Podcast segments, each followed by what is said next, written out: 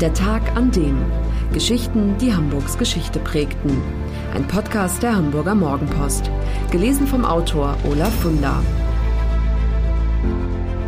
Der 7. August 1935. Der Tag, an dem sich Berthold Walter vom Dach der Finanzbehörde zu Tode stürzte. Er wusste keinen anderen Ausweg mehr, war völlig verzweifelt. Es war der 7. August 1935. Berthold Walter fuhr mit dem Paternoster hinauf in den siebten Stock, kletterte aufs Dach. Für den wunderschönen Ausblick auf die Stadt dort oben hatte er sicherlich keinen Sinn in diesem Augenblick. Er hielt einen Moment inne, dann stürzte er sich in den Lichthof der Finanzbehörde am Gänsemarkt, das Ende jahrelanger Ausgrenzung und Erniedrigung. Berthold Walter wird im März 1877 in München geboren, ist Kaufmann und 24 Jahre lang Inhaber eines gutgehenden Getreide- und Futtermittelgroßhandels.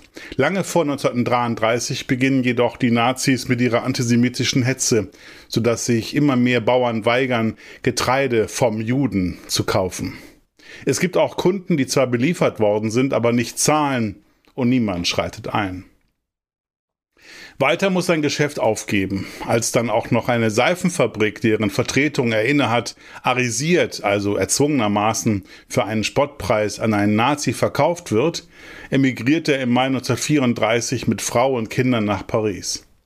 Was er dort erlebt, dürfte vielen heute bekannt vorkommen. Er ist ein Flüchtling. Und Flüchtlinge sind nicht willkommen. Insbesondere Juden, die es wagen, um eine Arbeitserlaubnis zu bitten, müssen mit ihrer Abschiebung rechnen. Bedrückt und entmutigt kehrt Walter ohne seine Familie nach Deutschland zurück.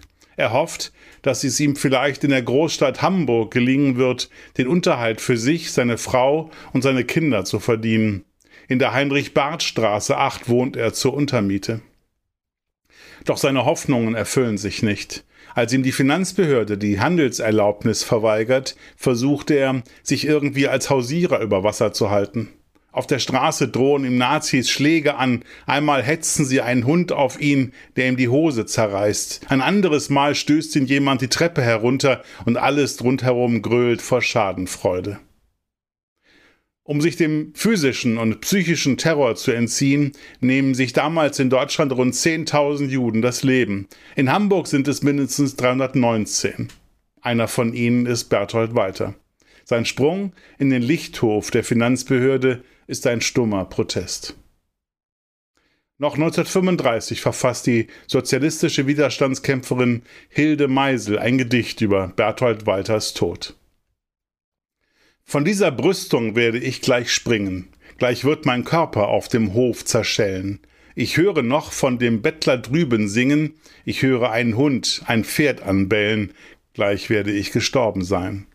Ich sterbe mitten im Gewühl der Stadt, und nicht im Kämmerlein mit Veronal.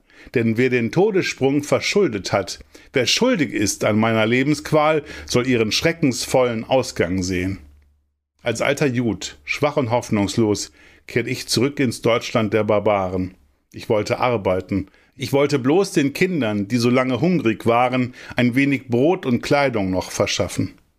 Ihr ließet es nicht zu. Ihr seid so roh. Drum gehe ich fort. Doch ich gehe nicht im Stillen. Für alle, die Hamburg und Hamburgs Geschichte lieben, der Hinweis, die neue Ausgabe des historischen Magazins Unser Hamburg ist im Zeitschriftenhandel erhältlich mit 130 Seiten Stadtgeschichte, lebendig und packend erzählt für 8,95 Euro. Das war der Tag an dem Geschichten, die Hamburgs Geschichte prägten. Eine neue Folge lesen Sie jeden Sonnabend in Ihrer Mopo und hören wöchentlich einen neuen Podcast. Noch mehr Historisches aus Hamburg, wie zum Beispiel das Buch zu dieser Serie oder die Magazine Unser Hamburg, finden Sie auch online in unserem Mopo-Shop unter www.mopo-shop.de.